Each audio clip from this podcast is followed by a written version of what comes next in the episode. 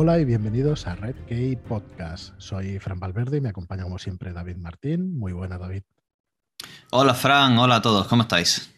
Muy buenas. Y hoy nos acompaña también Tomás, Tomás Sendarrubias, autor, escritor. ¿Qué tal, Tomás? ¿Cómo estás? Muy buenas, muy bien. Encantado, ya sabéis. Sí, bueno, a ver si creemos que va a ser, iba a decir la primera, pero no es la primera ya, es la tercera o la cuarta. Así que la tercera o la cuarta de muchas. Eh, muy agradecidos que, que, te pases por aquí, Tomás. Como ya, es encantado. Y eso sin contar los clubs. Los clubs de lectura, es verdad, es verdad. Es verdad. Igual ya son cinco o seis veces. Por cierto, eh, vamos a empezar diciendo eso, vamos a empezar refrescando que este 9 de abril, este sábado 9 de abril, sobre las diez y media, estaremos en directo en YouTube y lo anunciaremos por nuestro canal de Telegram en el Club de Lectura, el cuarto Club de Lectura con el, eh, La historia triste de un hombre justo, de Ángel González Olmedo, que en este caso pues contamos también con el autor. Eh, vendrá, se pasará Ángel eh, y bueno, podremos comentar el libro con él. A ver cómo lleva las críticas. Ángel no lo iba a decir, pero es que lo tengo que decir. el autor. Pero bueno, Ángel es, una persona magnífica, está, es estupendo, así que podremos hablar con él de, vamos, de todo lo que haya que, que hablar sin ningún problema, ya lo veréis. Así que bueno, estáis todos invitadas, invitados a, pasaros el sábado a las diez y media de la mañana por nuestro canal de Telegram para recoger el enlace y poderos, poderos pasar por el club de lectura. ¿De qué se trata? Pues de comentar el libro directamente entre unos cuantos aficionados a la literatura de, género, la literatura fantástica. Y además de esto, os queríamos eh, hacer un pequeño recordatorio de las últimas publicaciones de los últimos libros. El primero de ellos fue La historia triste de un hombre justo, el 9 o el 13 ya de, febrero. También salió El demonio de Próspero, de KJ Parker. Pero es que este 30 de marzo ya ha salido nuestro tercer libro, Una palabra mortal, de Mark Lawrence, que ya podéis, eh, podéis ir a cualquier librería. En principio está en las grandes superficies también, en el FNAC, en el corte inglés. Y este libro, que es una trilogía, Impossible Times, es el primer tomo de una trilogía que se completará en junio con el segundo tomo, un deseo limitado, y en septiembre, octubre, probablemente en octubre, una ilusión disipada, también pues, de Mark Lawrence y el, tercer, el tercer libro.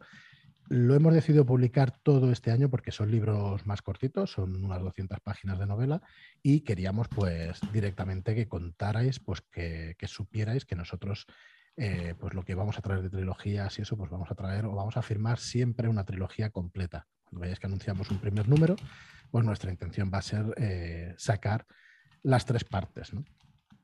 Así que bueno, este es el, libro que tenéis el 30 de marzo, de marzo, que ya está en librerías. Y por último, deciros que el, el día 6, dejadme que lo, que lo confirme. No, el día 11, perdón, de mayo, el día 11 de mayo, miércoles, ya podréis encontrar también en librerías El llanto del Quetzal, de Ricardo Ibáñez. Ricardo Ibáñez, que vino al podcast la semana pasada, Ricardo Ibáñez es escritor de novelas y de módulos y aventuras de rol y de juegos de rol, el famoso Aquelarre, y que, bueno, es una excepción, es una novela histórica. Pero bueno, algún personaje tiene por ahí de ficción, así que bueno, lo metemos ahí, vale pulpo como animal de compañía en este caso, y además es que es Ricardo Ibáñez y no nos, la verdad es que no, nos resistimos a, publicarle. Y deciros que el día 11 lo encontráis en librerías, pero que el día 20 de mayo eh, estará con nosotros en el FNAC, en la Illa, en la Illa Diagonal, que es un FNAC bastante conocido aquí en Barcelona, a las seis y media de la tarde. Así que todos los que queráis que os firme el ejemplar, cualquier otra cosa que haya hecho Ricard, pasaros por allí, por el FNAC de la Illa Diagonal, y estaremos encantados de recibiros y encantados de que de presentar el libro pues, con Ricardo Ibáñez. Y bueno, eso con respecto a los anuncios, las últimas publicaciones y las que vienen.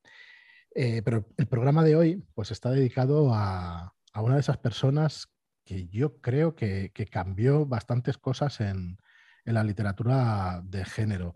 No sé qué os parecerá a vosotros, pero para mí hay un antes y un después en la literatura, quizá gótica, ¿no? Podríamos llamar, en lugar de fantasía y todo esto, pero es literatura clásica, gótica, pues vampiros, brujas y todas estas cosas. Y en mi opinión, la verdad es que hubo un antes y un después de las crónicas vampíricas de Anne Rice y de la misma autora. Así que hoy vamos a dedicar el programa a Anne Rice. Eh, nos hemos traído a Tomás como experto, como lector de... Como fan. como fan. como forofo. como forofo. Y la verdad es que encantadísimos de repasar pues, la obra de esta, para mí, pues magnífica autora. La verdad es que no revisito la obra desde hace un montón de años de Anne y sinceramente pues no sé cómo habrá envejecido, ahora lo comentaremos con, con Tomás, pero ya os digo que para mí en, en, la época pues fue, ha sido todo un referente. ¿no? Eh, de hecho, nosotros, muchos de nosotros pues hemos jugado a rol, conocemos el juego Vampiro y para el que tenga dudas, mm, pues se han dicho muchísimas cosas, las crónicas vampíricas fueron anteriores al juego Vampiro. Y vamos, eh, indudablemente al 100% seguro, y esto es, puede que sea opinión mía, pero vamos, si alguno se fía de mí, ya os digo que recogen muchísimas de las ideas de, de, estas novelas de, de, Anne Rice, la verdad, el juego vampiro. Que se ha dicho muchas veces que no y todo eso, pues bueno, en mi opinión, la verdad es que recoge muchísimas cosas. Y bueno, no sé cómo, cómo queréis hacer esto. Vamos haciendo un poquito de recorrido por su biografía y luego nos metemos con sus obras más importantes. Claro. Pues venga, para hacerlo un poquito más ameno, David, si quieres repasarnos un poquito pues, su año de nacimiento y todo esto, pues vamos, vamos comentándolo. Claro que sí. Eh, bueno, decir que lamentablemente ya nos dejó hace poquito. Si no, lo mismo hubiéramos tenido la oportunidad de traerla aquí a hablar con ella, ¿no? ¿Quién sabe? Pues invitarla lo hubiéramos invitado, ¿eh? porque hemos invitado a algún autor y algún día traeremos a alguien, a alguien de fuera, sí, sí. Algún día, algún día. Pues nada, nació eh, ni más ni menos que en Nueva Orleans. Esa ciudad tan llena de, misterio y, con, tanto sabor y, color. Allá por 1941. Así que bueno, ya eso nos va a dar una información sobre el, fondo y, cierta influencia que han podido tener algunas de sus obras. De hecho, algunos de los escenarios y algunas de las localizaciones de sus obras también están por esta, estas zonas, ¿no? Eh, nació con el nombre de Howard Allen O'Brien. Es un nombre muy peculiar. Ella finalmente, eh, después de salir de este seno de familia católica de origen irlandés, se cambió el nombre a Anne, como la conocemos hoy día, ya siendo muy pequeña. Era la segunda de cinco hermanas, así que eh, tuvo probablemente que encargarse de las pequeñas y además hacerse un hueco en la familia. Pero desde pequeña ya estuvo interesada en temas de vampiros, de brujas y todo este folclore. Ya como escritora, que empezó a escribir prontito, comenzaría a publicar con otros seudónimos, como Anne Rampling, A.N. Rogue Laure, o como se pronuncie, lo mismo es francés, no lo sé. Y bueno, comenzó a orientar sus temas más hacia la madurez, una literatura más adulta, y comenzaron a mezclar horror y erotismo, en algunos casos cierto tono de lujuria, hasta destacar eh, los sentimientos en todos los sentidos, eh, sentimientos heterosexuales, homoeróticos y, en fin, eh, tocando y mezclando y eh, proporcionando estas líneas a veces delgadas y veladas entre, entre sus personajes. Hizo unas obras bastante sugerentes y que en la época eh, movieron mucho, eh, la verdad. Entre sus obras más importantes bajo estos seudónimos que hemos comentado anteriormente, de Anne Rampling y A.N. Roquelaure, está la tetralogía de la Vía Durmiente, donde ella deja volar su imaginación situando la acción en parajes lejanos y palacios, en una, digamos, reinvención de, este cuento y este mito. y bueno... La, conoces todavía? Yo no la conocía. Sí. Sí, ¿no? Tú sí, Tomás. Yo he ido a alguno de ellos. Creo que el primero, yo llegué en su momento, sí. Ah. De Bella Durmiente. Muy bien. Con No, no, no, sí. Eh, ¿Y, qué te pareció? ¿Qué, qué recuerdas de ella? Recuerdo, eh, a ver, eh, hace muchos años, ¿eh? cuando empecé a ir a Rice y como, pues, como ya sabemos todos, tengo un TOC, entonces cuando empiezo algo tengo que ir todo de, esa persona o de ese tema y tal. Y entonces ahí primero, en su momento me pareció, a ver, eh, pues un poco, pues carente de vampiros, que quiero decir, eso que estaba buscando y entonces tampoco continué. Vale, ahora sí, se ajusta muchísimo a lo que es Sunrise, a cómo escribe ella, esa carga erótica que tienen todas sus, sus lecturas. Quizá incluso en esta más, más, más, más evidente, porque, porque es más el, tipo de, de, la novela. Y quiero decir que es que la novela erótica no se inventó con 50 sombras de Grey. ¿Vale? ha habido cosas anteriores mucho mejores y, un poco va en este sentido, ¿no? la, tetralogía, trilogía originalmente, porque el cuarto libro es de 2015. O sea que, fueron tres y luego Anne Rice antes de fallecer revisitó varios de sus antiguos temas, de, recuperó varios de sus antiguos libros y, se hizo, pues se convirtió en tetralogía. Pero vamos, Em, no es su mayor exponente. Ya donde, donde yo creo que seduce y donde estaba realmente cómoda y a gusto es, es en, entre brujas y vampiros. Con sus movimientos mentales y las cosas que daban, que yo estoy convencido de que Anne escribía a golpe de, de mm, hoy he visto un cuadro que me ha gustado y entonces voy a escribir mi próxima novela hablando de este cuadro, o me he leído la Biblia y entonces a partir de ahora va a haber una carga bíblica muy fuerte en lo que escribo, cosas de este tipo. O sea, se anotan mucho una serie de vaivenes que se ajustan a momentos de su vida, que si te pones a estudiar un poco con más atención, incluso puedes ver cuáles son esos momentos. Y, y joder, se nota mucho esa parte de, pues, hay de pronto una serie de libros que están muy cargados de, de iconografía eh, del Renacimiento fiorentino. Dices, mm, joder, pues ¿por qué de pronto? Pues porque simplemente probablemente había hecho un viaje a Florencia y había gustado lo que había visto, había estudiado algo en esa parte, ¿sabes? Eh, entonces, pero vamos, incluso dentro de esto que os comento, em, ha comentado David, eh, parte de sus libros están inspirados en Nueva Orleans. Es, Nueva Orleans es uno de los personajes de las novelas de Anne Rice. Y ella hace, después de estar varios años viviendo en San Francisco, cuando volvió a Nueva Orleans, es cuando empezó, por ejemplo, la hora de las brujas, que es la novela donde esto es más evidente. ¿Por qué? Pues un poco como celebración de que había vuelto a su, a su hogar, a su Nueva Orleans. Vaya, al final hay un poquito de ella en todo lo que escribe. Es irlandesa, pues Michael Curry, el protagonista de Hora de las Brujas, es también irlandés, eh, es de Nueva Orleans, está en Nueva Orleans, pero su familia es irlandesa. Al final tiene un poco ese, ese dejar un poquito de ella en todo lo que va escribiendo y, era una, persona con una mentalidad muy especial con respecto al sexo, al amor y a muchas cosas y se deja ver en sus novelas y en sus relatos que, pues que, para mí es muy adelantada a su momento. en, en, una novela, en novelas que estamos hablando, Entrevista con el vampiro especialmente, que es un bestseller, no es un libro que se quedara recogido y que eran cuatro. No, y además que esa novela es del 75, 76, ¿no? Del 76. De 76. Que, joder, que hace unos cuantos años. ¿eh? Mm.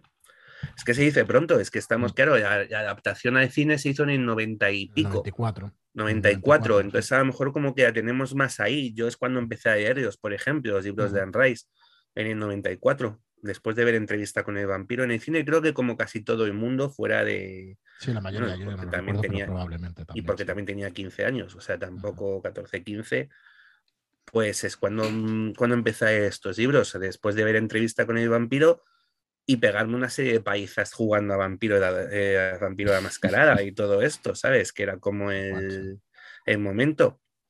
Y, y, parece que está más cerca, pero no. Es que son 20 años antes el libro que la novela.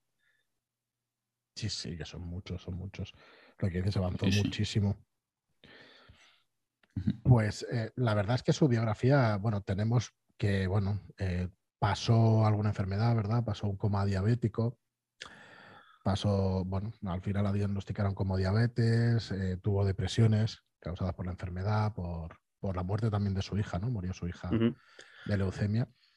Sí, de hecho estaba escribiendo entrevista con el vampiro todavía su vida en la pérdida de su hija. Eh, Hay como tres, momentos muy importantes en, y son dos tragedias y una revelación en la vida de Anne Rice, a nivel de su, de su forma de escribir y de lo que cuenta y de lo que ella habla de su vida, ¿no?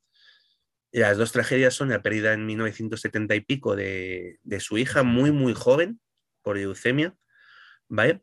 En el 2002 la muerte de su marido, de Stan Rice, ¿vale? Y luego en el, a finales de hacia 2015 el abandono de la religión, el abandono de la iglesia o de una serie de convenciones religiosas que ella se había vuelto muy, muy observadora, muy pulcra. No voy a decir muy fanática porque yo no he estado sentado con ella comiendo nunca, con lo cual no puedo valorar su implicación con, con la iglesia. Sí que es cierto que ella tomó la decisión de, en un momento determinado, de, posterior a la muerte de Stan Rice, de no volver a escribir sobre vampiros porque iba a dedicarse a escribir sobre la Biblia y escribió dos libros, con, dos libros de Anne Rice con Jesús como protagonista, ¿vale? Y tal, porque decidió que pues, quería dedicar su vida a eso. Pero me parece mucho más importante la decisión que tomó de dejar esa anterior decisión y dejar su vida de iglesia porque se consideraba incapaz de apoyar una entidad que trataba como trataba a los homosexuales.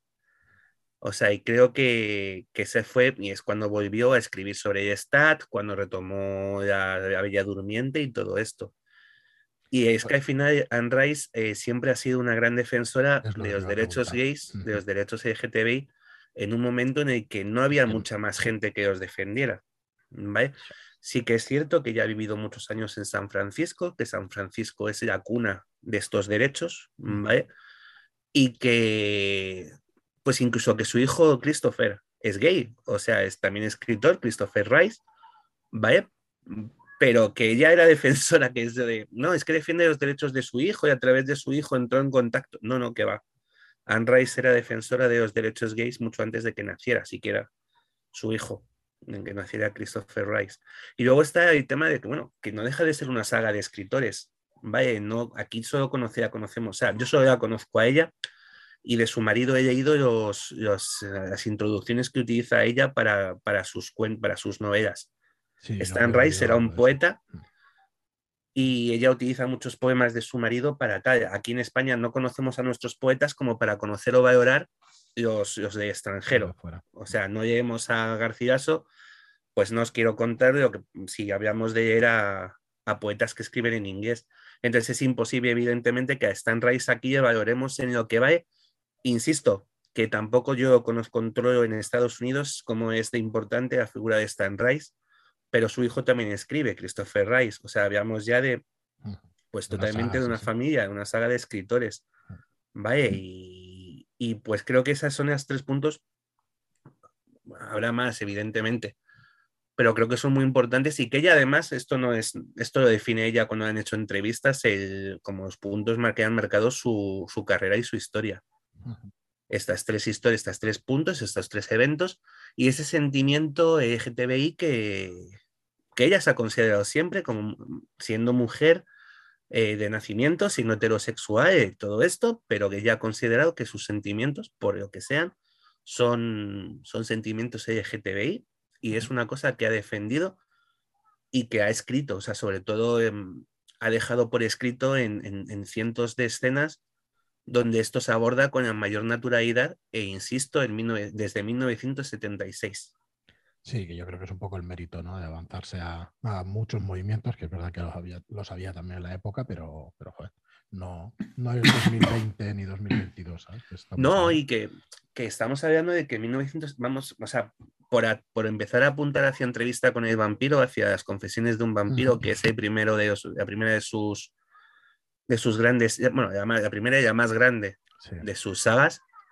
Em, si recordáis, si nos ponemos un poco en contexto de historias de vampiros de los años 70, tenemos a Drácula de Hammer por ahí dando vueltas, a Christopher Reeve, Christopher Eve, perdonadme, em, las películas un poco más humorísticas, a lo mejor incluso de ya con cierto corto humorístico, o estas de Black, nunca me sale la palabra, Black, Black Exploitation, o sea, en vez de ser pues Drácula, el Blácula, que sacaron el Drácula negro, o sea, un poco este tipo de cine ya un poco incluso mm, fuera del foco de importante, ¿no? Los años de, pues son películas realmente malas, que pueden tener su gracia, pero que son películas malas. Y esta mujer de pronto se lleva este mito del vampiro que siempre ha sido un mito muy sexual. El Drácula de Bram Stoker, el, siempre pues, Tenía tiene muchas lecturas.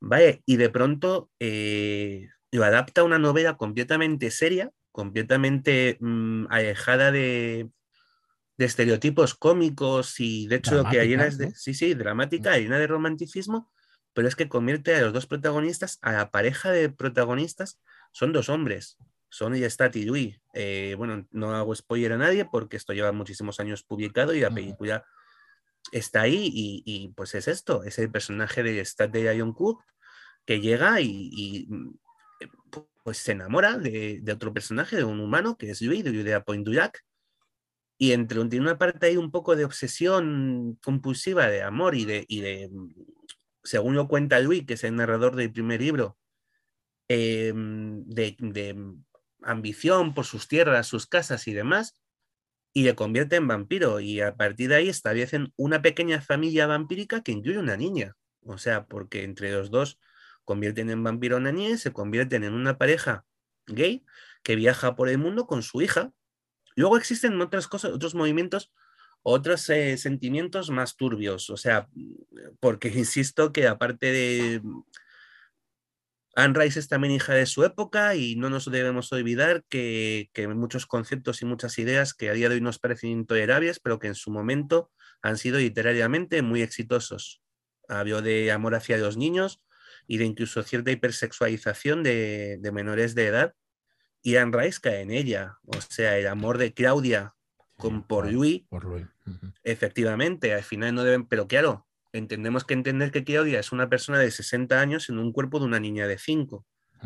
Vaya, entonces, claro, es cierto que mm, la escena es perturbadora, pero si entiendes a los personajes, deja de ser. En la peli se roza, perdona, Tomás. En, la, peli se roza, pero tampoco se ahonda, pero sí es verdad que se toca el tema. ¿eh? Y sí, y estuvo, más que estuvo, estuvo muy la peli fue muy atrevida y llevó, muy, llevó muy bien el, el tema y más teniendo como protagonistas a los protagonistas que tenía. o sea, porque tú no puedes, efectivamente, mm. en un momento como es 1994, en el que mm, las empresas, las productoras eh, prohibían a sus autores, cantantes, actores, futbolistas eh, o cualquier persona que declarase que era gay porque perdían a sus fans. ¿Va? Y, sin, y en esta entrevista con el vampiro, Brad, los cuatro, sobre todo Brad Pitt, Tom Cruise y, la escena más, más tensa en ese sentido es la que tiene eh, ese Brad Pitt con Antonio Banderas, están muy bien llevadas para el momento en el que es. O sea, las cosas como, como son. Y ese fue el primer gran libro de Anne Rice. Eh, dieron caña, le dieron hostias hasta en el carnet de identidad. Y de hecho eso llevó a que, no, a que tardara nueve años en escribir una segunda parte. ¿Vale? Porque porque recibió unas críticas muy, muy, muy malas, muy, muy malas. Pero pasó un poco lo que pasa con muchos de estos, de estos libros o con muchas cosas muchas veces, ¿no? Em, la crítica puede decir misa, pero terminan convirtiéndose en libros, terminó convirtiéndose en un libro de culto. Y eso fue lo que la llevó a, en 1985, continuar con, con, el segundo libro de las crónicas vampíricas, que es El Estate el vampiro. Y ahí hace otro movimiento que me parece súper arriesgado, que es convertir al villano de la primera parte en el protagonista de la segunda. Súper original. Es, un giro, o sea, sí, sí, es, pero además es volverte a contar. Hay una parte de este libro que es que te vuelve a contar lo que ocurrió en entrevista con el vampiro, pero desde el punto de vista de Stat. Muy poquito, porque lo ajusta mucho y lo que te viene a decir es, mira, cuando Luis te dice que yo era tan malo, Luis no sabía esto, esto o aquello de más allá. ¿Vale? O, o tal, y, te cuenta su historia, y si en el primero esta parte, esta parte homosexual estaba, era evidente, era tangible, en este segundo es exagerada, o sea, porque aquí sí que habla directamente de cómo se besan, de cómo Lestat besa a Nicolás, que es su, amigo, de, o a Armand, eh, de amor que siente por Armand, de, y cómo Armand ama a Lestat, y cómo Lestat ama a Louis, y cómo, o sea, y ya se expresa, se expresa en gestos, en, en, besos. O sea, ellos sabían mucho de, cómo se ve y llegué hoy besó. Lo tengo muy fresquito porque me lo he ido hace poco. O sea, yo ya lo comenté en el momento en que Anne Rice falleció. Yo para mí ha sido una de, las, una de las autoras que ha marcado mi vida y consideré que la mejor forma de hacer el tributo desde mi modestia y desde que a nadie importa y no le va a preocupar a nadie lo que yo haga, em, era leerme sus libros, leerme por lo menos entrevista con el vampiro. Y ahí entrevista con el vampiro, y ahí está el vampiro y estoy leyéndome la Reina de los Condenados. Porque, porque sí, porque he vuelto a leer y porque me ha gustado. Me ha gustado como me gustó en su momento. ¿Y qué tal? Oye, que eso es, opinión esto, pero esa segunda lectura o tercera lectura? Bueno, o quincuagésima. ¿Eh? que, o quincuagésima, porque yo también sabéis cómo, ya os he contado alguna vez cómo yo, yo las cosas y, y, yo me pasé buena parte de mis 16, 17 años yendo una y otra vez novelas de, de Anne Rice. Em, entonces ya a lo mejor alguna más de tercera y cuarta vez. A mí me está gustando mucho y además ahora desde la perspectiva de los años... Em, claro, es que es distinto. Entiendo, o sea, veo muchas cosas como que en su momento o no veía o no me llamaron la atención o no supe o no supe dar esa importancia que tenían en el momento en el que se escribió. A mí, em, como lector y, como persona que en su momento, o sea, yo soy gay y estaba pasando pues mi adolescencia en un momento en el que no había una serie de referentes que no teníamos, no, o sea, no había muchos referentes, no es como ahora donde todas las series, todos los em, libros, todos, mm, la inclusión Netflix famosa, ¿no? Hace, facilita mucho y que la gente joven encuentre referentes. en, un, en aquel momento yo son los años de Boris Izaguirre y Veneno. Y sin desmerecer a nadie, pues no, no, no, no, tenías esa facilidad de acceso a un referente. Y entonces, para mí, encontrar estos personajes vampíricos tan cercanos a, donde una serie, esta homosexualidad era tan evidente, me parecía muy interesante y me parecía, me, me completaba, me llenaba mucho. Pero no entendía, por ejemplo, lo transgresora que podía ser y desde luego no, tenía esa conciencia de que había comenzado en 1976 y de cómo debían ser las cosas en 1976 si 20 años después ya eran complicadas. Por eso. Sí, de hecho, eh, por recalcar el compromiso de Anne Rice y, su valentía en aquellos tiempos, podemos recordar fácilmente que entre los años 70 y 80 fue cuando se descubrió el, VIH que era considerado un, castigo a los homosexuales, incluso en algunos colectivos era un castigo divino. Y, fue una época muy dura, muy, muy dura para, para los homosexuales. Sí, es que, y ya os digo que, por eso yo recuerdo, yo recuerdo eh, perfectamente el, pues al final tienes tus 14 o 15 años con todo tu drama intenso personal y que lo que, tiene, lo que escuchas de exterior y lo que te llega es básicamente eso, que en los 90 todavía estábamos llevando el lacito rojo y un poco intentando explicar que, que Sida no era, no se cogía por ser gay, ni, por besar, ni por abrazar, ni por, vamos, ni por chupar la barra de un metro. Quiero decir que tiene unas, una serie de condiciones de traspaso muy tal. Entonces, en su momento, para mí, resultó, quizá a lo mejor por eso es una de las partes por las que me enamoró tanto estos libros o me llamaron tanto la atención o me gustaron tanto y ahí tanto. Pero aún así ya te digo, estoy disfrutando mucho de la relectura porque ahora hay muchas cosas que en su momento, pues a lo mejor literariamente no me están gustando más ahora o eh, tengo mucha más lectura, mucha más vida, mucho más bagaje personal detrás y veo muchas cosas mucho dentro del parámetro en lo que escribía mucho más atrevidas. También te digo que hay cosas que me está costando más, o sea, que me está chocando mucho más porque nos hemos acostumbrado también a que hemos abierto unos armarios, nunca mejor dicho, hemos abierto unas puertas, pero hay otras que hemos cerrado y que no digo que estén mal cerradas, ¿vale? Pero que se han cerrado, pero que, y que son cosas que ya nos llaman. hay ciertos temas que no se tocan y nos hemos acostumbrado a que no se toquen y esta mujer ya os tocaba en su momento y vuelvo a temas de, incesto, o sea, ahora sí, hemos vuelto a ver a los hermanos Janister guiarse entre ellos, pero es que Stat en el segundo libro se pega unos yotes con su madre que, que, pues que al final yo flipas. de, Gabriel, claro, o sea, y, y obedeces y dices, uff, señora, em, hostia, vaya, es, eh, que, pues queda raro, te choca, Luego sí, luego claro, los personajazos, Gabriel es, un personaje que mueve todo porque es un gangre, es el primer gangre de, la literatura. Ese vampiro salvaje y que, que, diga, lo siento mucho, y que diga que entrevista con el vampiro y Anne Rice no tiene influencia en Vampiro de la Mascarada, no, tiene todas. desmerece todo, o sea, está desmereciendo el trabajo de Anne Rice y a Vampiro de la Mascarada que supo llevarse las mejores influencias de cada sitio para un juego de rol. No es la única, ¿eh? Vampiro de la Mascarada no es la única referencia, ni mucho Hombre, que no, ni mucho menos. tanto, tanto de Anne Rice que vamos.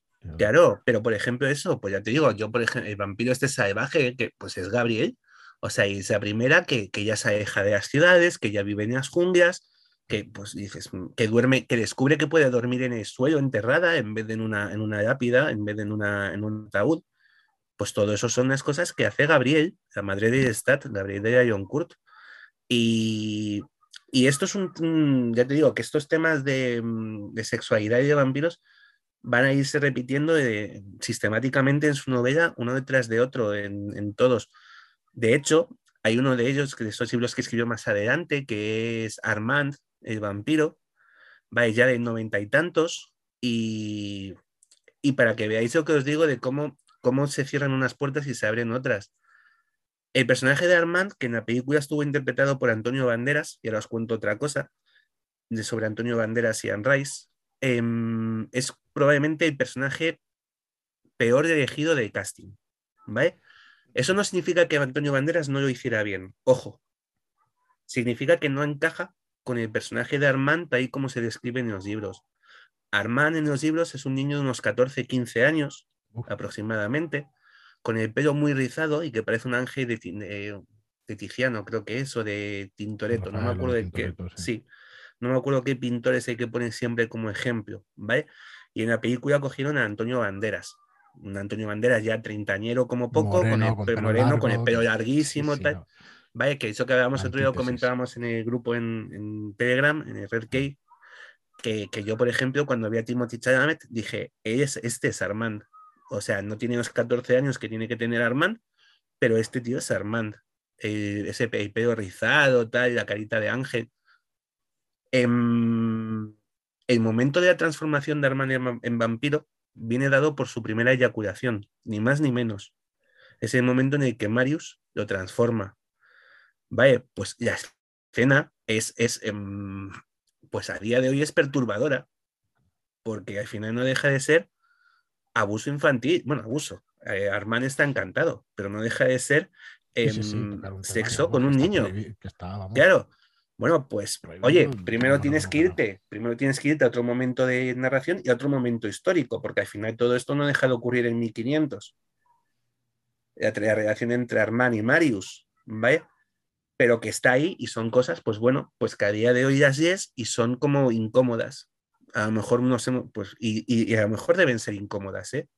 Que esto no es, no es una defensa de determinadas literaturas, sino de un comentario sobre cómo ha cambiado el, lo que leemos y lo que pensamos y lo que vemos. Quería hacer un comentario sobre Antonio Banderas porque esto me hace mucha gracia. Vale, vale, claro que sí. Sabéis que el casting de Anne es un personaje muy particular. Eh, fue una mujer muy, muy especial. Ella, cuando empezaron a preparar entrevista con el vampiro, hizo, hizo sus sugerencias para el casting. ¿vale? De hecho, ella pensaba que Stat debía ser Roger Hauer. ¿vale? Estaba horrorizada cuando le dijeron que iba a ser Tom Cruise porque de hecho ella quería que fuera Rutger Hauer y si no, Cher. Vaya, que esta es la parte que yo digo, em, señora, en que estás. Sí.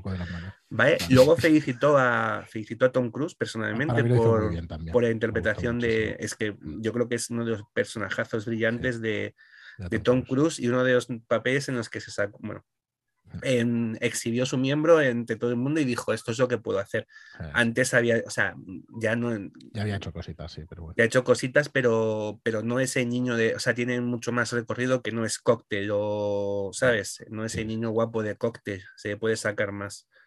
Y, y le gustó mucho Tom Cruise, pero el personaje que le fascinó más fue Banderas. Y de hecho, le escribió una novela, que es lo que me parece muy curioso.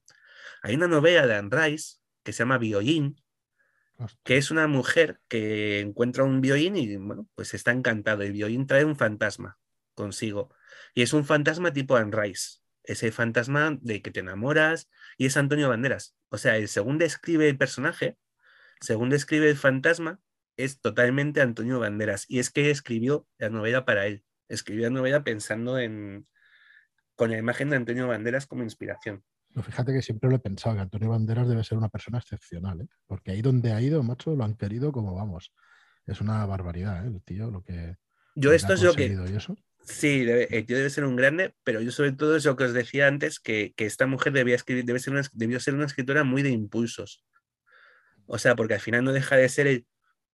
Ves una imagen y dices, hostia, voy a escribir una novela para este personaje, para este, para este actor. O sea, no para este actor, sino donde uno de los personajes va a ser, va a tener el físico y la apariencia de, de este actor a mí me parece un detalle de estos de un giro inesperado. De, sí, sí, sí, sí. Y la novela es muy chula, ¿eh? Violín. Está, está muy, muy bien. muy Anne de, las desconocidas un poco. Sí, es, además no tiene continuación, es novela única, es, es, tomo, único, como decimos, ¿no? Eh, entonces no, pues es de las que está ahí, está fuera de sus dos grandes marcos, que son las crónicas vampíricas y bueno, las crónicas, y ahora de las brujas, pero, o sea, crónicas Mayfair, pero es que realmente la diferencia entre ellas es que las crónicas vampíricas tienen como 10, 12 novelas y las crónicas Mayfair se quedaron en tres inconclusas. Pero bueno, que son los dos grandes bloques, por así decirlo. Luego tiene muchas, o sea, tiene otras, tiene Ramsés el Condenado, que también lo mismo, sacó la novela hace pues 40 años y luego en 2000 y pico, 2010, 2012, 2015, sacó una segunda parte en esta revisitación un poco que hizo de sus, de sus trabajos previos, pues al final no deja de ser también un género muy propio. Ramsés el Condenado es la momia con momias guapas, o sea, con, con los sus fantasmas son guapos, sus momias son guapas, sus vampiros son guapos, y ese es el mundo de Anne Rice, ¿eh? o sea, un mundo de monstruos pues un poco interesantes Mm, atractivos y que, pues eso, lo que digo muchas veces, que no se piensen los de Cassandra Clark, estos no se llaman los de Sombras de Hueso. ¿Cómo? No sé lo que es eso. Nada, es coña, es coña. Yo no lo he leído, no sé cómo estará, pero. No, no, no, yo he leído, pero, pero sé que existe y que está ahí y que además era pues un poco el rollo este también de True Blood, ¿no? De los vampiros impresionantes. a mí el True Blood sí que me volaba, me gustó mucho. Sí, a mí me pareció muy divertido. Me parecía, yo me, las novelas, me divertí muchísimo. La serie es mala como con, con, con oh, avaricia. yo me lo pasé bomba, tío yo la dejé en temas que no se suelen temporada. No, pues no, eso es pues cierto. pues hay, es muy divertida, pues hay sexo, hay sí, sí, que, que, no suelen ver, ¿no? Y hostia, y me pareció muy. ¿Y no has, has visto la serie, pero has leído las novelas? No las he leído, ¿no? No, divertidísimas, de verdad. Y de las pues que te en dos días. Ahora estaba, estábamos repasando el rastro del rayo. Eh, Perdone que meta aquí la cuña de uno de nuestros no, pero la, la, autora de, de Suki House, de, de las novelas estas, pues ha hecho una reseña sobre, sobre la novela del rastro del rayo. Ah, pues mira, pues me da curiosidad al verlo. Pues esta eh, me hace mucha gracia. Está muy bien, ¿no? Sí, los libros son divertidísimos. Mm. Yo no te voy a decir que están bien, no me, o sea, yo no, sé si son buenos o mm. malos, no sé esto, pero, pero yo me reí, yo los leí y los devoraba. O sea, pero de me los dejaba mi jefe porque yo no los había leído nunca, yo no había oído hablar de esa serie y de pronto un día, hablando en el curro, me dice, pues tal, Pascual, tal, esta serie, entrevista, eh, ¿Cómo se llama? True Blood, sí, sangre, True Blood. True Blood, True Blood. Mm. De vampiros y no sé qué. Y, digo, ay, yo esto no me he ido. Y al día siguiente se presentó en el trabajo y me trajo cinco, los cinco primeros. que era, creo que lo que había salido hasta ese momento. Pues no sé si tardó una semana o diez días en devolvérselos porque me. O sea, pero que es uno detrás de otro y sin parar, me reí. O sea, bueno, me lo pasé teta. Me encantó. Me encantó. Pero quiero decir que, a todo esto, que, que estas creaciones de los vampiros interesante, los vampiros atractivos, que no es una cosa de, crepúsculo, ni de, no es una cosa nueva. El vampiro es un ser atractivo y sexual desde su arranque, desde el propio Drácula. Y nosotros no lo vemos porque a lo mejor este, este, este, eh, los estereotipos físicos también han cambiado y entonces imaginarte a Bela Lugosi como un seductor, pues a día de hoy te choca, claro, efectivamente, pero, las películas el choca. tiene ese componente. ¿eh? Efectivamente, sí, sí, sí, sí, sí pero porque las películas. varias veces mm. Las películas tienen un poco más ese toque de, terror, de, de cargarse, se carga más las tintas en la parte de terror. Y el libro de Bram Stoker tiene muchas lecturas. Tiene su parte de terror y hay momentos que son verdaderamente estremecedores, hmm. pero tiene muchas otras partes, tiene muchas otras cosas. Sí, Mina con su, con su amiga. Sí, sí, sí.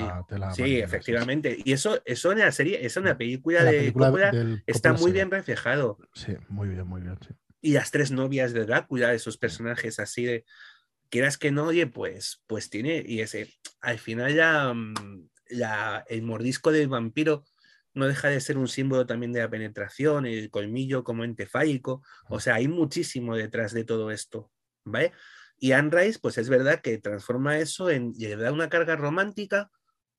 Muchas veces había de estos libros como libros de terror, pero yo creo que es por, precisamente por, por el uso de vampiros. Yo no creo que haya terror, sí. creo que hay fantasía. Sí, tienes mucha razón. Yo, de hecho, eh, el recuerdo, nosotros como, yo creo que Crepúsculo ya salió al, al tener nosotros 25 o 30 años, te pilla ya en otra época y decías, pero bueno, si esto ya lo he leído, si esto ya es, o sea, era Anne Lo he leído mejor. Correcto, tenías la sensación esa. Yo no digo, la verdad es que no lo he leído, no voy a hablar más de una cosa que ni siquiera he leído, ¿eh? pero, pero sí que tuve esa sensación, ¿no? Al salir y tal, recuerdo a mi mujer que se los leyó y, y decir, ostras, pero si esto tienes aquí, pues entrevista con el vampiro y la hora de las brujas, que es mejor que esto, ¿por qué no lees esto? Sí. Bueno, esto, bueno, a lo mejor es integrismo puro y duro, la verdad es que no lo sé porque no lo he leído, ¿no? Pero, los vampiros no brillan y si brillas eres un chupacabras. Punto, ya está. O sea, esto no, ya me llama chupacabras. Lo malo es que estoy de acuerdo. Claro, es eh, Edward, ¿qué eres? No, yo soy un chupacabras. Y es perfecto, me ha parecido una historia de amor muy bonita. Se miran como un jarrón, de perfil, de lado, para esto de.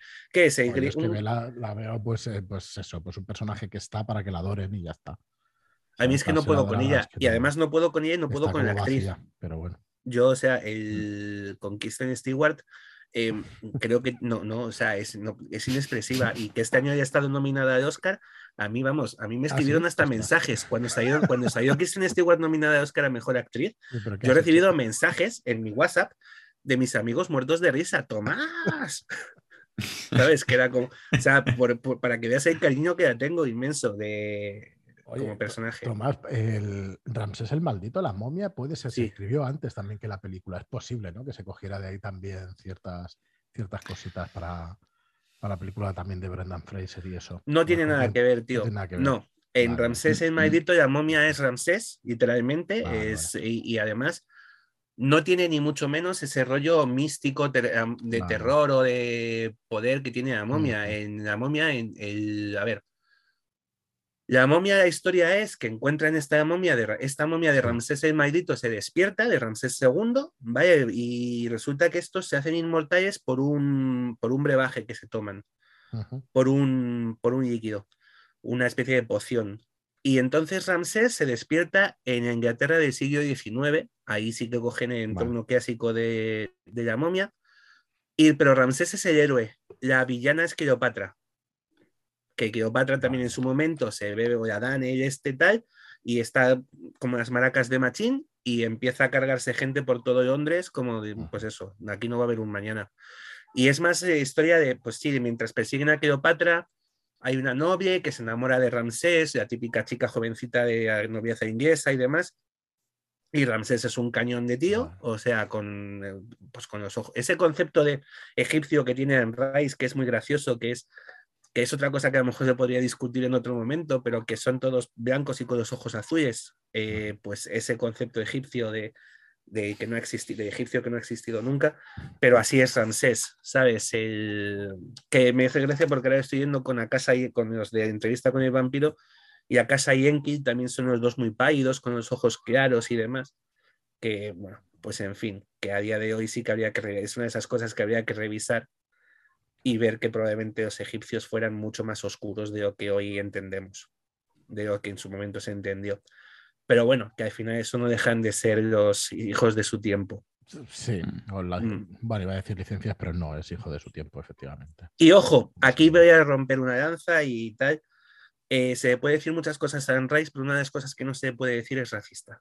Vaya, a pesar de estos detalles que estemos viendo de, de que es, pues, de, esto, de esta romantización a lo mejor de, egipcio, de estos egipcios rubios o tal Pascual, eh, Anne Rice tiene una de las mejores novelas contra el racismo que se puede, contra el racismo y, y, y que expresa una verdad histórica como un templo, que es eh, La Noche de Todos los Santos, Es una novela individual, no tiene nada de sobrenatural. Bueno, hay un personaje que dicen que a lo mejor es una bruja, pero no, no hace brujería en ningún momento, no, no hay eh, fantasmas, no hay hechizos. Y es una historia que se desarrolla en Nueva Orleans en 1800, hacia 1800, 1820, em, en un grupo de personas que son los negros libres. Eh, y es como su nombre indica, negros que han nacido libres, ni más ni menos, y que formaban su propio segmento poblacional, por así decirlo, en una Nueva Orleans donde la mayoría de los negros eran esclavos, ¿vale? Donde los, terratenientes eran blancos y donde vivían estas gentes, las gentes de color libre, que es como las llamaban, y que se podría leer tranquilamente como una novela histórica sobre esta gente, sobre cómo se desarrollaba la vida de estas personas que estaban a caballo, tenían que vivir a caballo entre una sociedad patrimonial blanca y unos esclavos negros, sin ser parte de ninguno de los dos. O sea, como en el 79, ¿eh? la noche de todos los santos, en y el es año 79. De, verdad que es tremenda, tremenda. Sí, es que nos pilla un poco, tremenda. nos pilla muy lejos esto. Sí. Pero en el 60 y mm. pico, creo que todavía hasta el 60 y pico no, no empieza la, la, unión real, digamos, que estaban segregados todavía, ¿eh? los negros en Estados Unidos, ¿eh? que no se podían subir a según qué autobuses y... Bueno, y vete a Alabama. ¿eh? O sea, quiero decir que, que hoy encima, hoy todavía. Sí, yo estuve en el 93, yo estuve en el 93 y los barrios son separados, estaban separados por completo. No sé hoy en día, pero en Florida estaban separados. Es que el sur de Estados Unidos, en Nueva Orleans no es el resto de Estados Unidos, no es el resto del sur de Estados Unidos. Nueva Orleans siempre se ha dicho que es la ciudad menos estadounidense de todo Estados Unidos. Y creo que de ahí tiene ese encanto que tiene de. Y por eso hay muchos personajes, sí, sí. Mm. Hay muchos escritores y mucha gente que, refleja en Nueva Orleans y, y, alrededores estos mundos incluso de mezcla de brujas, de vudú, de todo esto, y Nueva Orleans es otro mundo. Pero, pero esta mujer, ya te digo, y es una historia que habla de estos negros de color, de habla de amor, habla de, de es la historia de un niño, de un niño, de una, volvemos a lo de antes que os decía, ¿no? De un adolescente que se enamora de la madre de su profesor al mismo tiempo que su profesor se enamora de él. O sea, tienen ahí un triángulo raro y luego es cómo se va expandiendo, ¿no? Cómo va. Este chico tiene una hermana, la hermana es preciosa y hay un amigo del chico que está enamoradísimo de la hermana, pero para que la hermana prospere la quieren convertir en la amante de uno de estos señores ricos blancos de la ciudad, porque además el chico protagonista también es hijo de un blanco, su madre es una mujer libre, pero es la, amante es una de las amantes de uno de los grandes terratenientes de la ciudad y todo el mundo sabe quién es su padre, pero no se puede decir en público, el padre va a ver a hijo, pero el hijo no puede ir a ver al padre, cosas de este tipo y es de verdad que la novela es maravillosa. Se hizo una versión en televisión, pero era horrible, horrible. La fiesta de todos los santos. Sí. Mm. Pero eso, por eso digo que, que, que Anne Rice que se la pueden atacar en muchas cosas, de, se puede decir lo que os comentaba, ¿no? De, estos egipcios blancos, pero no se puede decir, por ejemplo, que sea una escritora racista porque se ha tomado interés en contar muchas cosas que no había contado nadie antes hasta ese momento en una novela. Vale, yo para mí, esta, para mí fue un descubrimiento, por ejemplo, esta novela con, estas personas, con esta... Y mira que yo soy muy fan de siglo XIX en Estados Unidos, y aún así no, pues no se me había ocurrido nunca esta existencia de estos grupos de gente que se salen de los cánones, o sea, de, estás acostumbrado por las películas y la literatura, pues blancos, los blancos eran los dueños, los negros los esclavos, pero no, no, piensas en que existe, puede existir un, estado intermedio, ¿sabes? o esos, esos, niveles de relación no se te ocurre, o sea, no se me ocurre a mí que soy así de simple, oye, pues también puede ser. No, no, era reflejo de la época, claro. Claro, entonces... Hemos eh, crecido con todo eso. Sí, sí, sí, sí, claro. Mm. Para mí fue muy chocante y además, y me parece que es una novela que está eh, preciosamente escrita, o sea, es, es, un, es, un, no sé. Y es anterior a Estate de Vampiro y a todo, a toda la creación que luego tuvo, ya os digo, con, con pues por ahora de las brujas, que no hemos hablado todavía de ella, de las crónicas no, antes de ponernos, eh, ¿nos podrías hacer un repaso, un pequeño repaso a las crónicas vampíricas, por lo menos? ¿Qué, quería conseguir con ellas? O entrevista con el vampiro está ligada con la segunda, que es Lestat, porque el protagonista comparte protagonismo, digamos. aunque sea Luis en la primera, pues aquí eh, también Sí. está, tiene un protagonismo fuerte. Pero ¿y luego cómo se desarrolla? ¿Va tocando otros personajes o Sí, va ¿De ampliando, pero es este? el, el- el punto de unión siempre va a ser Lestat. El protagonista de las crónicas vampíricas, salvo del primer volumen, que es Louis, el, bueno, el- el punto de unión va, siempre, va a ser siempre Lestat. Tiene un libro más que es despreciable de la literatura? Pero luego se va co- reconvirtiendo, como dices tú, y eso. Sí, porque es como. mí- No, no, y- no, pero el tío. eh, a ver. Anne Rice lo vende como un antihéroe desde el principio y es un tío caprichoso, egocéntrico, egomaníaco. em, Rayando la psicopatía o psicópata. Tiene pero ahí pasar- está y, y se convierte. No, porque él tiene esa psicopatía, como dices tú, pero él te explica a partir de entrevista de segunda novela de Estate sus vampiro que eso se alimenta, por ejemplo, eso se alimenta de malvados.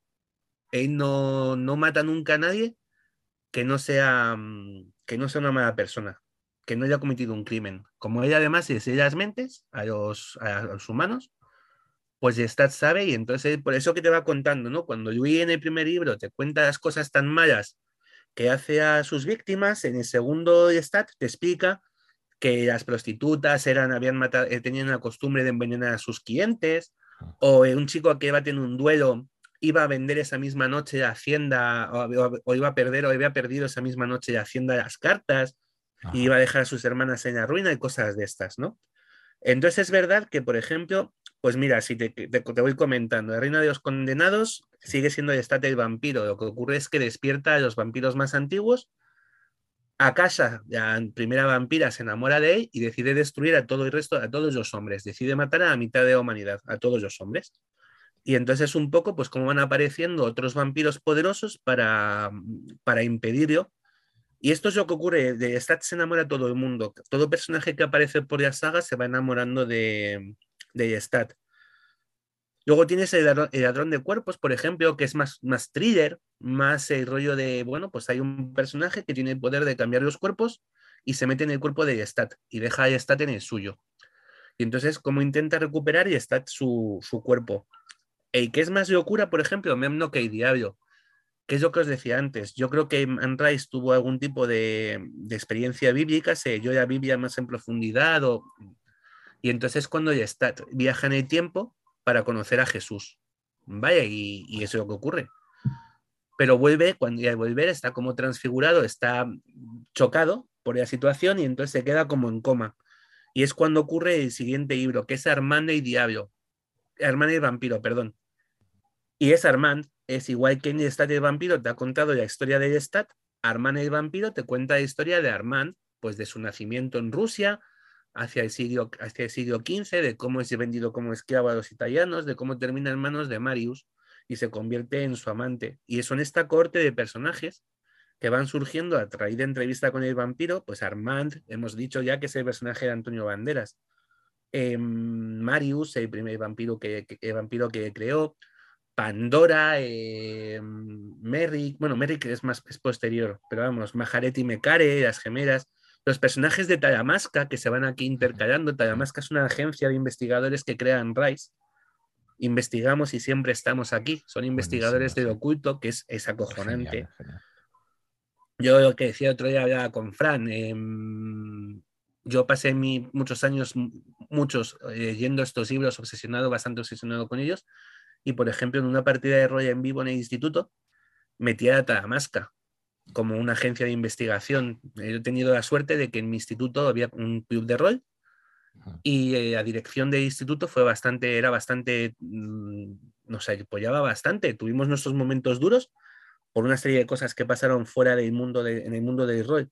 No en el mundo del rol, en el mundo de los psicópatas, pero que es como decir, echarle la culpa a Tarzán o a Johnny Weissmuller de que yo me vuelva loco y salte por la ventana gritando que soy Tarzán, ¿vale? Pero es verdad que, por ejemplo, pues una vez al año, tres, durante tres miércoles, nos cerraban el instituto para nosotros y hacíamos rol en vivo. Qué guay. Pues súper guay. Pues metimos ahí nuestras historias de Van, pues eso. Y yo me recuerdo en uno de ellos que organizaba yo y uno de los personajes era un investigador de Ataramasca. Cosas de estas. Merrick es el siguiente, es un libro más independiente. Es el. Vamos a ver. Es un. Mete un nuevo personaje. Merrick, que es una chica mulata. No recuerdo si es mulata o es, o es de color de todo. O es negra. y, y que se mete también en este mundillo de los vampiros, de Sangre y Oros de la vida de Marius, y luego en el santuario, los dos últimos, los que yo considero los dos últimos, ¿vale? Que son el santuario y el cántico de sangre, lo que hace es poner mm, fin de momento a la parte de entrevistas de crónicas vampíricas y los une con, con las crónicas Mayfair. Utiliza personajes de ambas novelas, de ambos sitios, para dar un fin a la historia. Mete personajes nuevos, como un vampiro nuevo, Queen Blackwood. Pero el hilo conductor de todos va a ser siempre Stat. Vale, ya. Mm, no tiene por qué ser el protagonista. Ya os digo que Narman no lo es. Narman es vampiro y Stat se pasa el libro durmiendo, está en coma. Pero está ahí. Pero es, es, es, un personaje importante. Y estos últimos, pues no es tampoco el protagonista porque es Queen, Queen Blackwood, ¿vale? El protagonista de los dos últimos libros, El Santuario y Cántico de Sangre. Pero también tiene que ver mucho con los personajes de Hora de las Brujas, con uno de ellos, con Mona Mayfair, que tiene mucho protagonismo. Mm, nos estás explicando las crónicas vampíricas, pero digamos que todas, o por lo menos esas dos grandes sagas, serán el mismo universo. Sí, el universo de, el universo de es compartido. Hay uno solo. En las novelas menos de terror.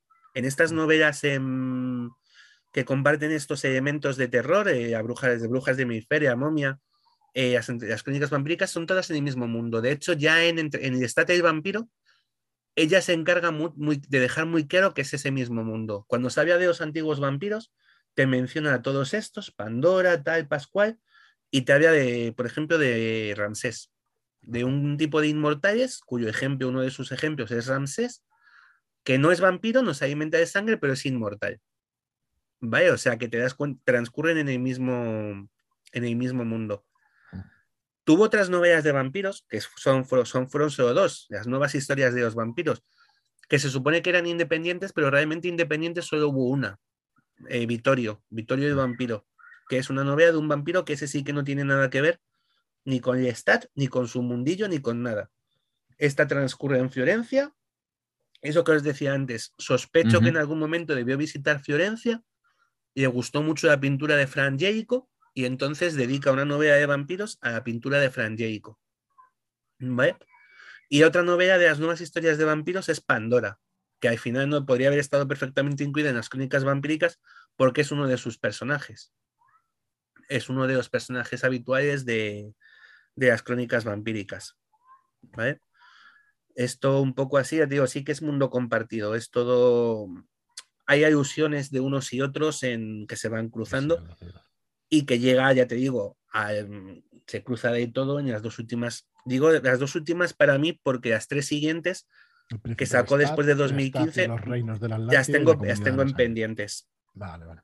Las tengo ahí, las tengo físicamente, pero están, no han seguido todavía. Porque también Anne Rice, tú, yo tuve mi desencuentro con ella también en algún momento de las novelas de decir, estoy aburrido. De eso que pasa cuando te obsesionas y es demás. me ha aburrido, o sea, llegó un momento en el que me aburrí y no dejé de, dejé de leer y tal, y, he vuelto ahora por, por el hecho ese de que, joder, se, se murió. O sea, es que es muy bonito dejar, o sea, muy bonito, es muy valiente decir, yo no voy a leer nada más de este autor mientras está vivo. El, problema es cuando realmente sabes que realmente no vas a poder leer nada más de él porque no va a escribir más. ¿Sabes? Ahí por eso muchas veces entiendo mucho cuando Álvaro habla de, Álvaro Loman, cuando había de Terry Pratchett y de, cómo se las novelas se agobiado un poco por la sensación de que cuando acabe no tiene más. Vaya, y a mí esa sensación me dio un poco con, con Anne Rice. O sea, me alegré mucho de tener libros que no había leído de ella por, y sigo sin los tengo en reserva. Un poco por esa cosa de yo puedo voluntariamente decir no, no voy a leer nada más tuyo, pero cuando te, realmente te das cuenta de que no vas a poder ir nada más suyo, cambia, cambia la película. Y cuando es un... años. Sí, no, y que además que... Pues que yo creo que muchas veces no valoras la importancia que puede tener un escritor o una persona en tu vida hasta que no pasan muchos años y... Y hostia, yo fueron muchos, muchos años de, de Anne Rice, ¿eh? de lectura de, y ya te insisto, hablamos de las crónicas vampíricas, pero si entramos en las crónicas Mayfair, Hombre, un poquito sí me gustaría entrar, porque para mí son, son las que me gustan. Una y otra vez. Las que viví muchísimo. Yo creo que también las leí dos o tres veces, Mm. aunque ahora tengo vagos recuerdos, ¿eh? no me acuerdo demasiado. Pero me parecieron maravillosas. Eso sí, recuerdo los dos primeros eh, tomos de Tinum más, me parece que eran. No eran tomos, eran novelas, la- las dos primeras. Y luego creo que las hicieron una, y no tengo ya Sí. claro si las brujas de Mayfair son tres o son más. No, no lo tengo claro. La, La hora de las brujas para mí tenía el, el libro 1 y el libro 2. Y luego La voz del diablo creo, creo que iba aparte y Taltos era el cuarto sí, en, en su día, pero creo que las han yo juntado tengo en tres libros, porque Círculo de- yo tengo una edición de Círculo de Lectores que sacó el de ahora de las brujas. Eh, Taltos y La voz del diablo lo tengo en, en otra editorial. Sí, en otra editorial. Pero sí que lo tengo en, las juntaron en un solo libro, pues, en un tocho, en un señor Sí. tocho, y es la hora de son en principio es trilogía. Son O sea, aquí lo que se hizo fue partir aquí en España, el primer libro, El primero en dos, sí. pero realmente decía, son bueno, tres libros. existen los dos, porque cuando leí el siguiente digo, esto no es lo mismo. No, no, es que hay una bajada de calidad, o sea, vale, tremenda. vale.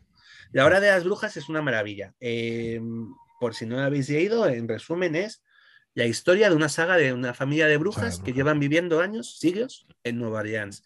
Y en cada una de las generaciones hay una bruja, eh, una bruja principal, por así decirlo, Eso que es la que hereda eh, el poder y el legado de la familia, el legado de los Mayfair, pues el control de todas las empresas, de todos los, los- Ujú. los beneficios, el dinero, las propiedades, ¿vale? de la familia.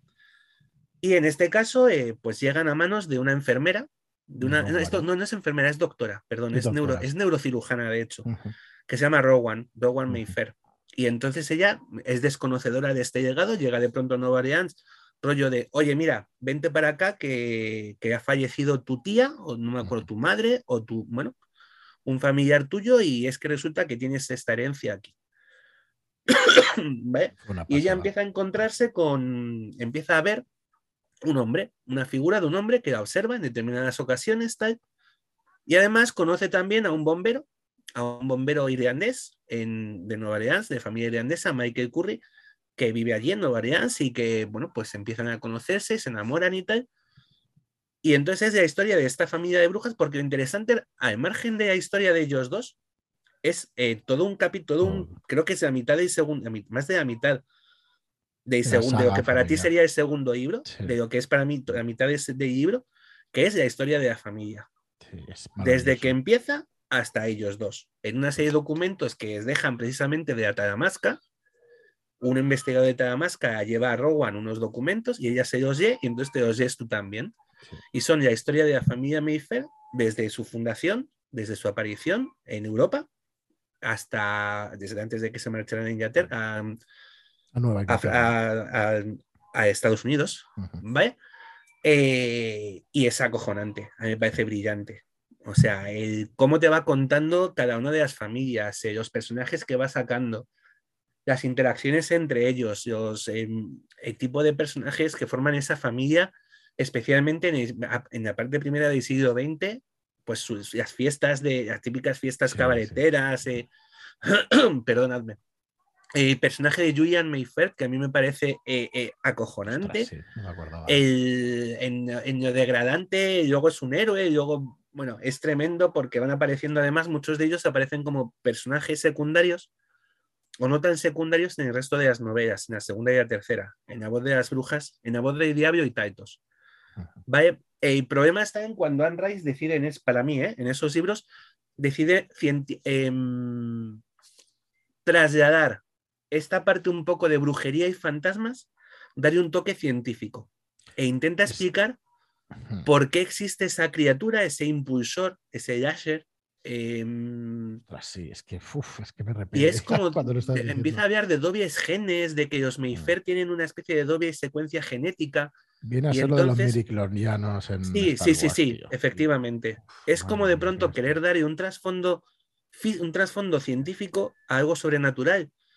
Que resulta que cuando se juntan las gente, las personas que tienen estas cadenas de doble, estas como dobles cadenas de ADN, dan a luz a una criatura que es, no es humano, que es un Taitos, y entonces ese fantasma eh, que va por ahí, em, que está viendo, es como el Taitos que quieren hacer, es una cosa un poco rara y es verdad que pierde muchísimo de. También le mata el, el romanticismo historia, y sí. todo lo de todo lo que consiguen los Sí, sí, sí, primeros, sí. el primer libro se lo, se lo carga. No, y mira, no, no, no hubiera sabido decir por qué, pero sí, sí, es verdad que es una de las razones. Para mí es una de, una de las razones es esa. Eh, luego, los personajes es verdad que son muy interesantes porque sí, existe, hay un personaje que es súper llamativo, que es Mona, Mona Sí. Mayfair, Sí, que luego se convierte, ese personaje que pasa a formar parte de las crónicas vampíricas en los últimos libros de, Ah, de- que he comentado, que es una niña y no es una, o sea, a ver, es una adolescente entre 14 15 también años, vuelve otra vez un poco a ese punto un poco mm, que no sabes por Mm. dónde está cayendo de Anne Rice, que acostumbra a vestir como si fuera una niña de 8 años. Ella va con vestidos de encaje, calcetines altos y un lazo en el pelo. Pero claro, su objetivo en la vida es tirarse al marido de su tía, a, a Michael. Entonces tiene un poco ese rollo de Lolita, así un poco perturbador, y luego, pues, que es otro, es una bruja, coño. O sea, tiene poderes y ve cosas y hace cosas y. Y luego, ya te digo que termina cayendo, termina poniéndose fin a su historia en, en las crónicas vampíricas, porque Anne Rice dejó inconclusas las crónicas Mayfair. No las, no las acabó. Vale. ¿Vale? Que es Yo- otra cosa que a mí también me ponía un poco. en- ¿Ves? De esta mujer. Oye, tenía sus cosas buenas Sí, y sus cosas de- malas. de El abandonar las historias. Eh, lo hizo Sí. con, con las crónicas Mayfair y lo hizo con el niño judío, con la historia de Jesús, que iban a ser tres volúmenes y se quedó en dos. ¿Vale? Por lo mismo, porque decidió no acabar ya.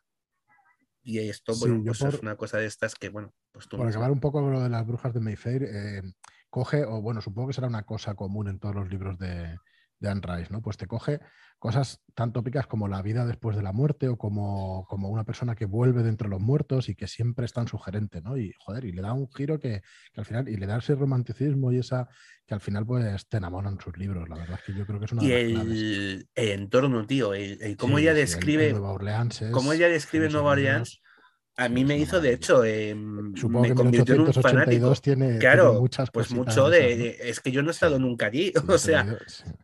Pero, pero por ejemplo, yo recuerdo que cuando salió el módulo de vampiro, de vampiro de mascarada en Nueva Orleans Nocturno, yo me tiré encima, porque era como, ¡ah! Dios mío, vaya, a mí cualquier cosa de estas que, que tiene Nueva Orleans como trasfondo, tú a una historia le pones Nueva Orleans, un poco de vudú, mm, lluvia y dos muertos, y a mí ya me tienes ganadísimo.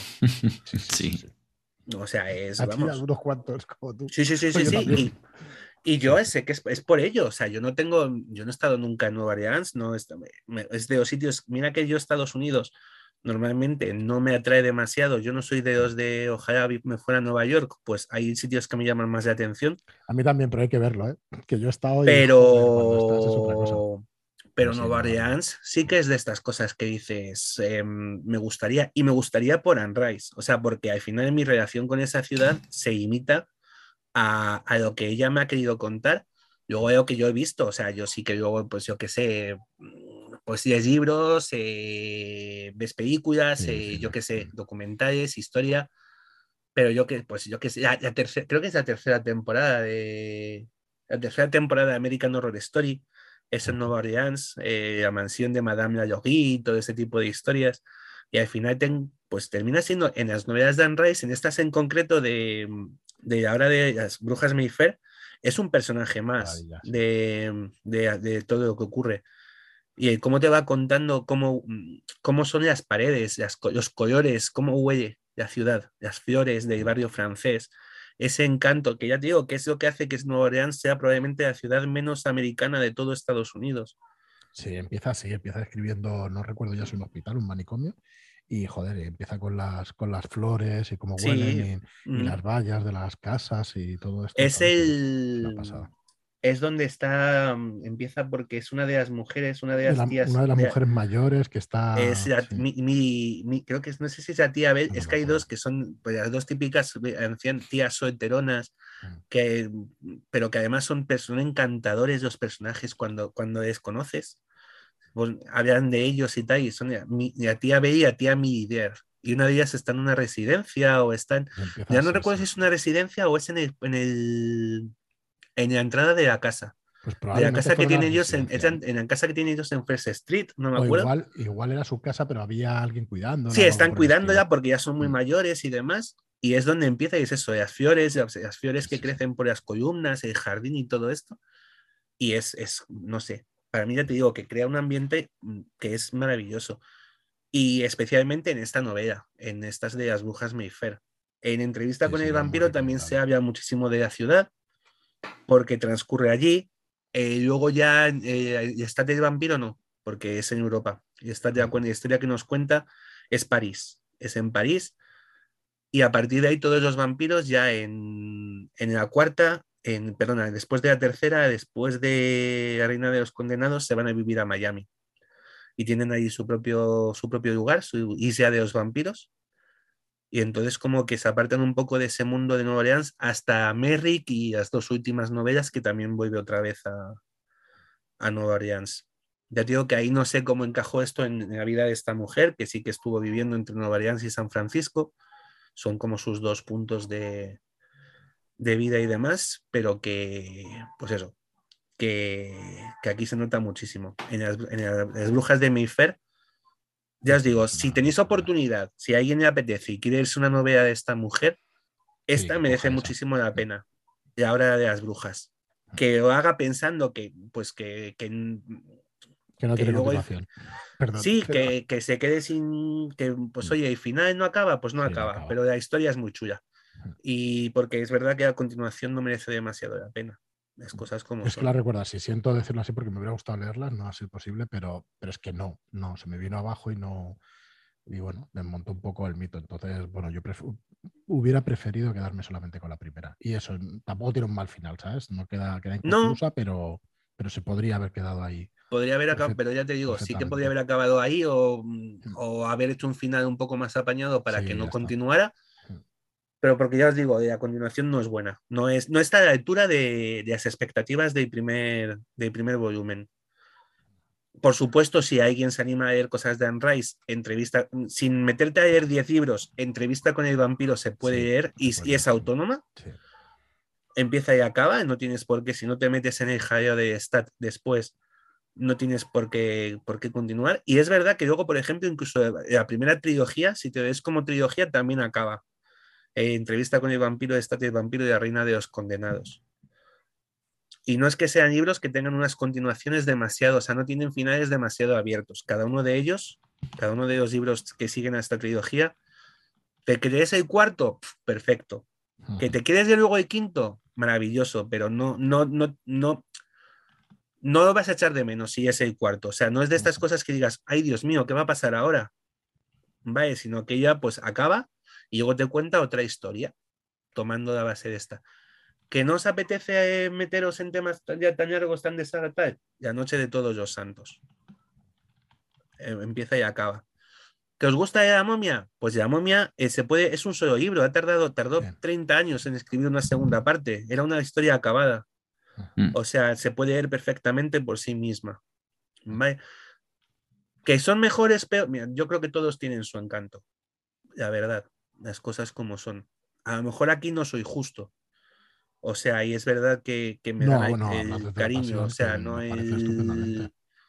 Pero es verdad que yo creo que todas son salvables y todas son perfectamente elegibles y por eso a lo mejor me da tanta pena Reina de los... Eh, perdonadme, estas de La voz del diablo y Taitos, porque Sí. creo que caen muchísimo, muy por debajo del, flojas, sí. del nivel de esta mujer, del nivel general.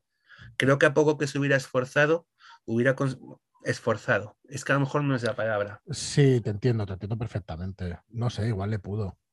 Eh, de- yo creo que es que lo que le pudo es que la historia que ella quería que la- contar no era interesante. Eso es. Es que, hostia, es que lo otro era mucho más interesante. Creo que era- se equivocó en el enfoque. Creo que Sí, cuando sí, le sí. quiso dar este enfoque, ya te digo, este enfoque científico, la cagó, pero vamos, con todo el equipo. Porque además se da de hostias con todo lo que te había contado en la primera novela.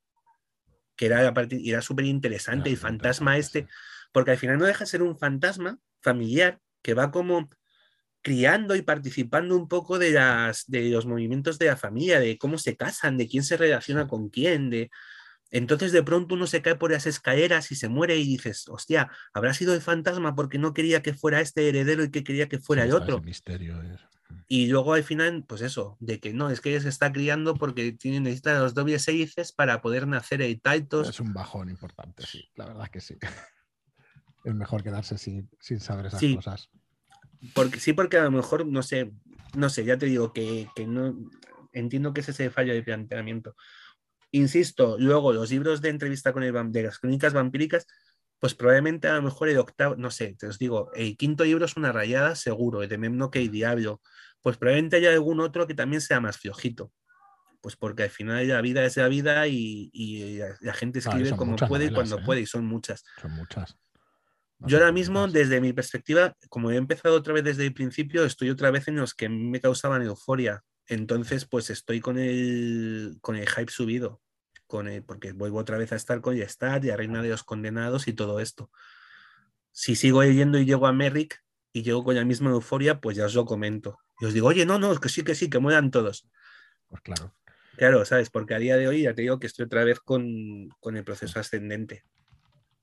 Muy bien, Tomás, pues yo creo que un buen recorrido por la obra, por la obra de Anne Rice y, con pasión, que es lo que, lo que gusta muchísimo, ¿no? De estas cosas. Yo te digo, yo recuerdo esas con mucho cariño. Las de entrevista con el vampiro y, la siguiente también las leí, pero me gustaron menos. Y el estado del vampiro también las leí, pero me gustaron menos. Y el resto, pues la verdad es que no. Eh, bueno, una de esas lecturas que, como dices, pues algún día, Sí. Algún día retomaré y algún día volveré a leerlas y, leeré alguna cosita más, porque para mí ya hubo un antes y un después, tanto en esta narrativa como eso, como los juegos de rol, como en, mm. como en la figura del vampiro, ¿eh? directamente. Para mí la transformó por completo. Es verdad que, recuperan muchas de las cosas de, de Bram Stoker y tal, pero, pero también les da un giro y, no sé, la cambia bastante bien. Para mí, el vampiro es Sunrise, desde luego. Yo creo que, desde luego, es que incluso a nivel de, cine bueno, eh, Drácula de, de, Coppola no sería posible sin, pues sin la obra de Anne Rice. Mm. Porque mm. la romantización del vampiro la hace ella. Luego ya está, o sea, luego pues este este Drácula de Gary Oldman con que seduce a Mina, ¿qué correcto, eso es nuevo de la, del, Yo creo que es hijo, eso no fue de la es hijo de Anne Rice, es hijo de estos vampiros de Anne Rice. Por suerte o por desgracia, los vampiros más modernos de Trubiudo, de Crepúsculo, tal, creo que también han pasado por ese filtro. Yo creo que, creo también. que también pasan ese, es ese, eh, Anne Rice esa adaptación Evidentemente, luego se ha intentado volver a salvajar en muchas ocasiones el mito del vampiro. tienes The Strain o, cosas de este tipo, con vampiros salvajes, malos, eh, sí, eh, vampiros feos otra vez y, chungos y demás. Pero, pero al final es verdad que, que el vampiro atractivo, el vampiro seductor, eh, pasa por las manos de, de Anne Rice. totalmente. Así que. Pero bueno. Tomás, pues oye, un, placer enorme. Ya ves. Esté por aquí hablando de, estas cosas que, nos apasionan y, bueno, y esperamos a vosotros en los comentarios que, nos digáis cuál fue la novela que más os gustó de ella, si la conocíais como tal, si habíais leído cosas y supongo que sí, que los oyentes que tenemos, pues muchos de ellos habrán leído. Y, bueno, ya has dicho con que te quedas, no sé si tú has tenido oportunidad, David, de leer alguna cosa. Sí, sí. A mí cayó en mis manos, em, si no recuerdo mal, entrevista con el vampiro, que me pasó un poco lo de siempre por aquella época. Yo soy un lector muy lento, eh, me gusta a veces repetir las páginas o los párrafos y, perderme en, lo que estoy imaginando y viendo en ese momento. Y mi hermano no, mi hermano es un libros. Entonces él, lee, lee, lee y cuando llega al que yo al que yo tengo, me lo coge y sigue leyendo. Y eso para mí me enfadaba digo, pues ya no lo leo. Eh, y lo tenía ahí. La momia sí, la momia sí la leí entera. Él ya le interesó menos a, él y tuve todo el tiempo del mundo para poder leerla con tranquilidad. Y en aquella época, pues sí, te remueve cosas y te, y te muestra otro tipo de literatura que no había llegado en ese momento hasta mis manos, ¿no? y vamos, sí que te, te, llega, te toca y, y, es recomendable, claro que sí. Sí, porque además hay otra cosa, y esto, a ver, de nuevo lo que ha dicho ahora David, es cierto que, que Anne Rice eh, al final es, es, una forma de ver novela romántica, ¿eh? no, no creo que haya mucha diferencia. Y es verdad que no, es lo que estamos. No, no es algo que estamos acostumbrados. Nosotros tiramos, yo, vamos, a mí me dices que me llega una novela de Highlanders de estos de, y te digo que flautas. Ahora cámbiame los Highlanders estos por vampiros y se ve que sí. O sea, al final es verdad que nos hemos acercado, ha, ha sabido también llevar un poco esa novela un poco de reacciones románticas y demás a un público que no es de esas novelas habitualmente. Que yo he caído, vamos, enganchadísimo. Hace muchos años. Totalmente. Muy bien, pues nada, lo vamos a dejar aquí. Tomás, muchísimas gracias. A vosotros. Un placer, como siempre, eh, hablar contigo y pasar este, este ratito y, esperamos que os haya gustado, que, que, reivindique esta figura de, de Anne Rice. Y bueno, iremos trayendo estos monográficos de, de, más autores. La semana que viene tendremos el podcast del Club de Lectura de la historia triste de un hombre justo, así que todos a leer la novela porque habrá spoilers a tutiplén, vamos a destriparlo de pe a pa y como, contaremos con el autor, pues también le podremos hacer las preguntas que, queramos y será guay, será guay contar con, con Ángel para, pues para conocer ¿no? cómo construyó algunos de los personajes, situaciones y todo eso que estará muy bien. Y nada más, eh, muchísimas gracias a todos y todas por escucharnos, muchas gracias por vuestras reseñas de 5 estrellas en iTunes, por vuestros me gusta y comentarios en iBox, por vuestras reseñas también en Spotify, que se puede escuchar también en, Spotify. Y, nada más, hasta el próximo programa. Nos vemos. Ah, un auténtico placer, como siempre, Tomás. Muchas gracias, chicos, a vosotros.